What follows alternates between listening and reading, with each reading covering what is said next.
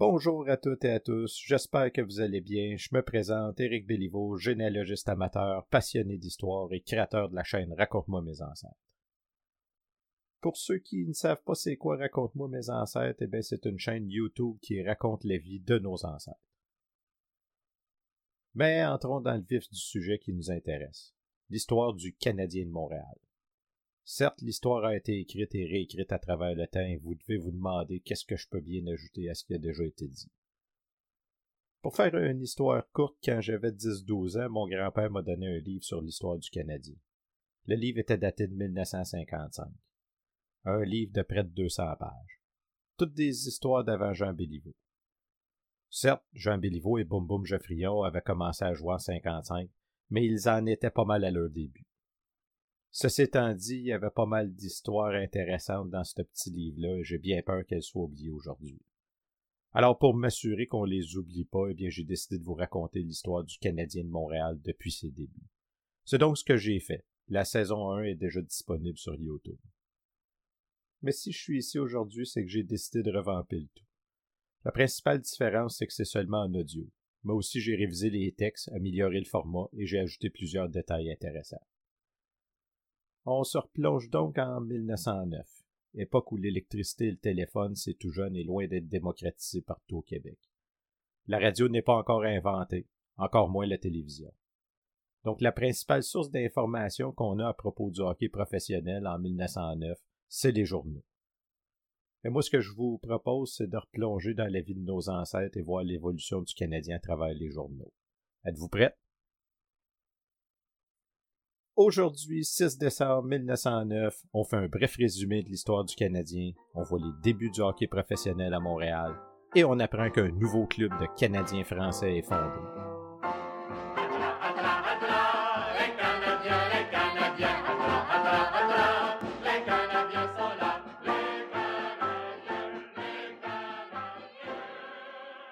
Bonjour à toutes et à tous, bienvenue à la revue de presse du 6 décembre 1909 une présentation de Raconte-moi mes ancêtres.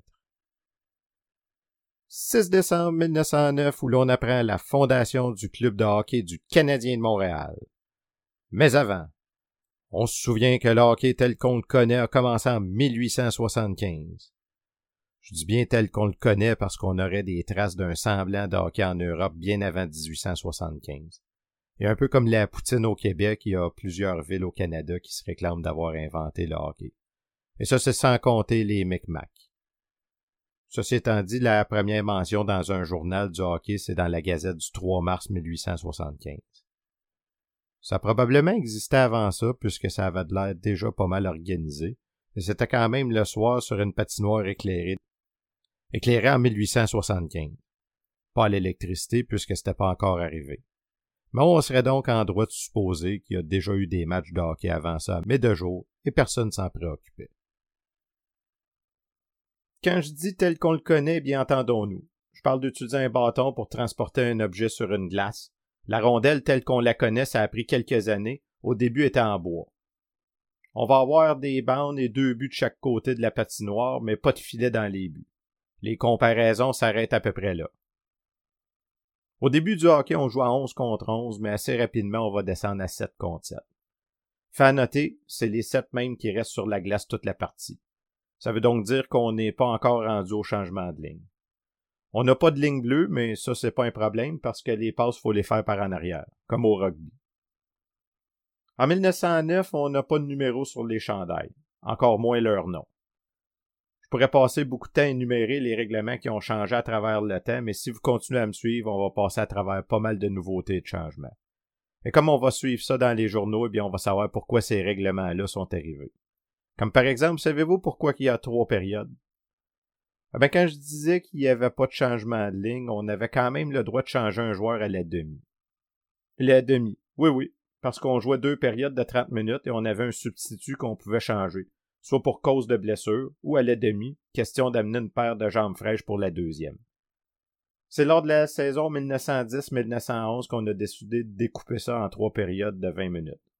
Dans un premier temps, ça permettait deux repos aux joueurs, et dans un deuxième temps, ça permettait aussi deux changements au lieu d'un seul durant toute la partie. Cette innovation, on va l'apprendre entre la saison 1 et la saison 2 du Canadien. La même saison qu'on va imposer un premier plafond salarial.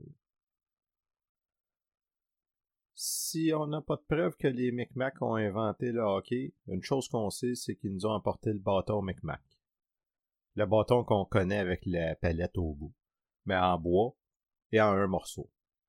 On est encore loin des courbes sur la palette. Ceci étant dit, les années vont passer. On est à une époque d'industrialisation, mais aussi de colonisation. Les Canadiens anglais, rendus professionnels, amenés à voyager dans les grandes villes, vont probablement être la raison que le hockey apparaît dans les grandes villes comme Québec, Ottawa, Toronto. Les Irlandais, eux, généralement, vont travailler sur des grands chantiers comme le canal de la Chine, comme je mentionnais plus tôt. Mais aussi, beaucoup sont débardeurs dans divers ports. Et selon les saisons, eh bien, ils vont où il y a des, des contrats un peu partout, Montréal, Québec, mais aussi sur la côte est américaine. Ça a probablement dû aider à amener le hockey aux États-Unis. Pendant ce temps-là, les Canadiens français, eux, colonisent le nord du Saint-Laurent, le Témiscamingue, jusqu'au nord de l'Ontario. Et si on est à une époque de colonisation, c'est entre autres pour contrer l'exode des Canadiens français qui persiste depuis environ 1840. Entre 1840, après la défaite des Patriotes, jusqu'en 1920, on va se promener entre le Québec et le nord-est des États-Unis. Groupe qu'on va appeler les coureurs de factory. Pour vous donner une idée, on parle d'entre 600 000 et 1 million de Canadiens français qui vont traverser la frontière. Donc tous ces facteurs ont sûrement aidé à l'expansion du hockey à travers le nord-est de l'Amérique. Je vous ai promis un bref résumé, alors on va accélérer un peu. À travers les années, il va y avoir des clubs amateurs et des ligues qui vont se former un peu partout au Canada et dans le nord-est des États-Unis. Je voudrais souligner la définition de club, parce que c'est important de comprendre si on veut se mettre dans le contexte de l'époque. Un club, c'était une organisation qui chapeautait plusieurs sports amateurs. Par exemple, hypothétique, les Shamrock, réservés aux Irlandais, vous le devinerez, pouvaient avoir une équipe de football, mais aussi un gym de boxe, une salle d'entraînement, une équipe de baseball, mais surtout une équipe de lacrosse, qui à l'époque était le sport le plus populaire. Alors, pas mal tous ces clubs qui compétitionnent entre eux à la crosse vont commencer à faire des équipes de hockey, souvent avec les mêmes joueurs qui jouent à la crosse durant l'été. Je reviens un petit peu dans le temps. C'est par le Carnaval de Montréal qui a débuté en 1883 que le hockey va commencer à se populariser. C'est en 1889 que le nouveau gouverneur, Lord Stanley, va assister au Carnaval de Montréal et tomber en amour avec le hockey. Tellement en amour qu'il va y faire faire un trophée pour l'équipe championne. Bon, je pense que j'ai pas besoin de vous expliquer comment en 2022 une équipe fait pour gagner la Coupe Stanley. Mais en 1889 jusqu'en 1909, comment ça fonctionne, c'est que l'équipe championne du tournoi va se faire challenger par des équipes de d'autres circuits amateurs au Canada. Une fois que le club champion aura accepté les challenges, petite parenthèse, l'équipe championne avait tout avantage à prendre des équipes de haut calibre et de renommée puisqu'il devait organiser un tournoi contre ces équipes-là. Et comme les gens devaient payer à l'entrée, on avait intérêt à proposer un spectacle de haut calibre. Mais là, ce sont des amateurs, vous me direz. Oui, dans le sens que les joueurs n'étaient pas payés. Pas les propriétaires. Eux, ils faisaient déjà de l'argent avant que le hockey soit professionnel. Bref, la Coupe Stanley pouvait se disputer deux, trois fois dans une année. Pour vous donner une idée, entre 1893 et 1903, il y a eu 19 champions de la Coupe Stanley. Bon, là-dedans, il y a quatre fois les Trois de Montréal, cinq fois les Shamrock de Montréal, six fois les Victoria de Montréal, et finalement quatre fois les Victoria de Winnipeg. Wow, wow, que, c'est ça, les, les Victoria de Winnipeg? T'as pas déjà nommé les Victoria de Montréal? Eh bien oui. Comme j'expliquais plus tôt, un club gérait plusieurs équipes dans différents sports. C'était souvent assez ethnique.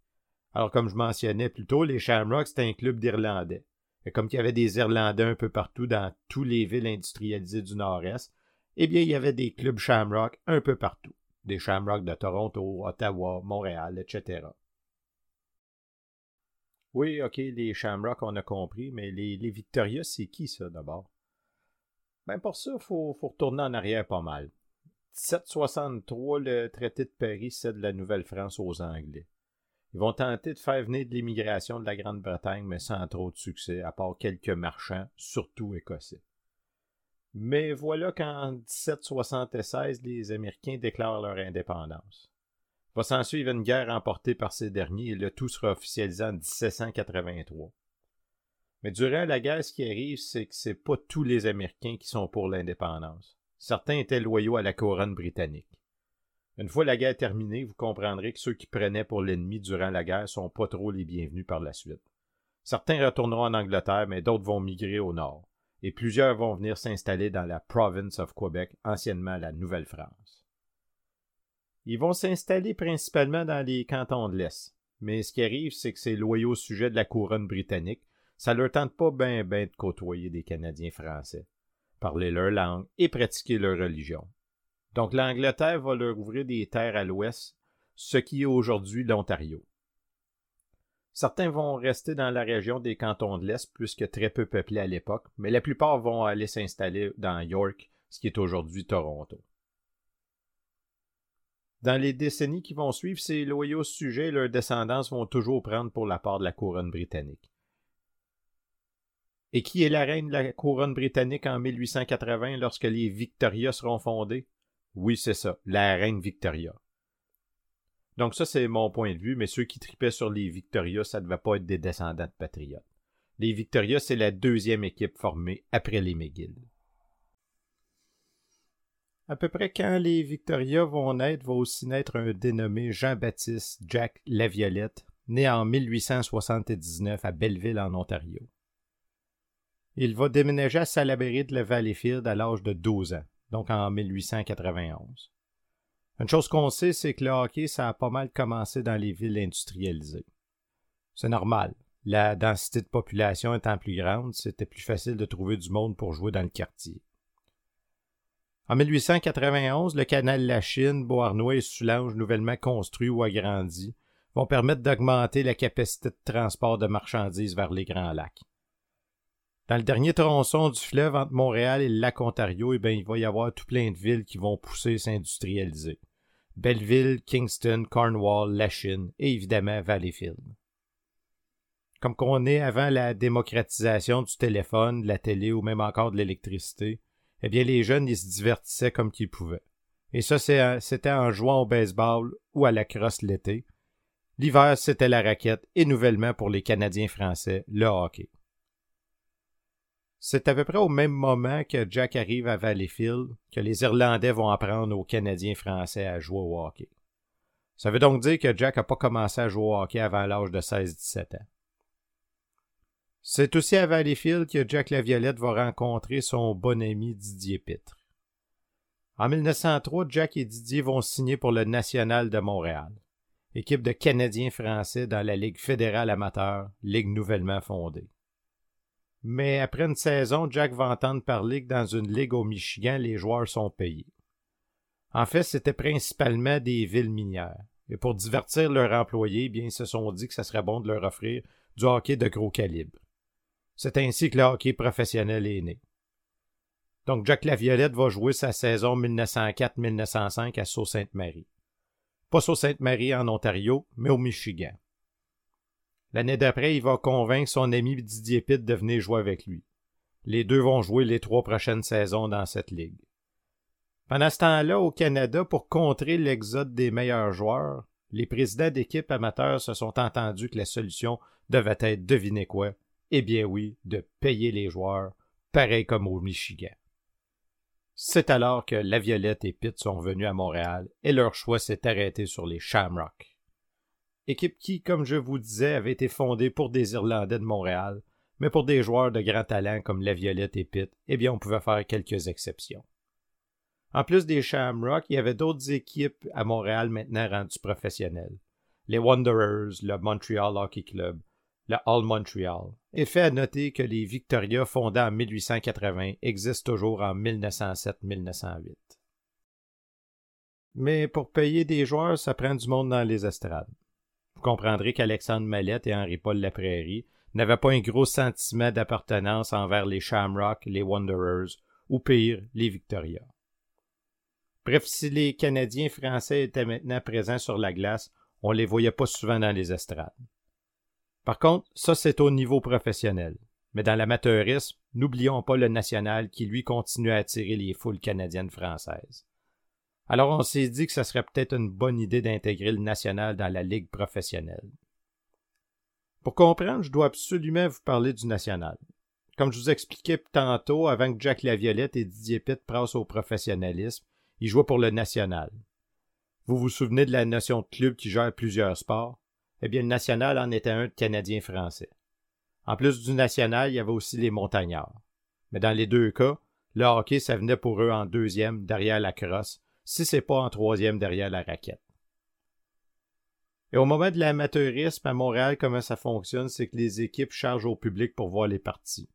Moins cher qu'à l'arrivée du professionnalisme, mais assez pour couvrir les dépenses, payer les frais de déplacement aux joueurs, remettre un peu d'argent dans le gymnase ou acheter de l'équipement pour les plus jeunes. Ça fait que quand le professionnalisme est arrivé, c'est pas tous les clubs amateurs qui sont devenus professionnels, et ça a fait mal à certains clubs amateurs comme les montagnards. Le national, eux, ils sont restés vivants depuis quelques années, une puissance à la crosse, et toujours amateurs au hockey. Mais revenons à nos moutons. Donc, quand on a réalisé qu'Alfred Joly ou Ludger de la Fontaine s'intéressaient plus au national qu'aux Wanderers, eh bien, on a approché le national pour qu'il se joigne à la Ligue. Mais la il va pogner entre les clubs professionnels. Que c'est plus complexe que ça, mais en résumé, il y a certaines équipes qui ont des arénas de 5000 personnes et d'autres seulement 3000. Les équipes avec les plus grosses arénas vont dire aux autres que ce ne sera pas assez pour couvrir leurs frais. Conséquemment à cette dispute, il y aura deux ligues professionnelles.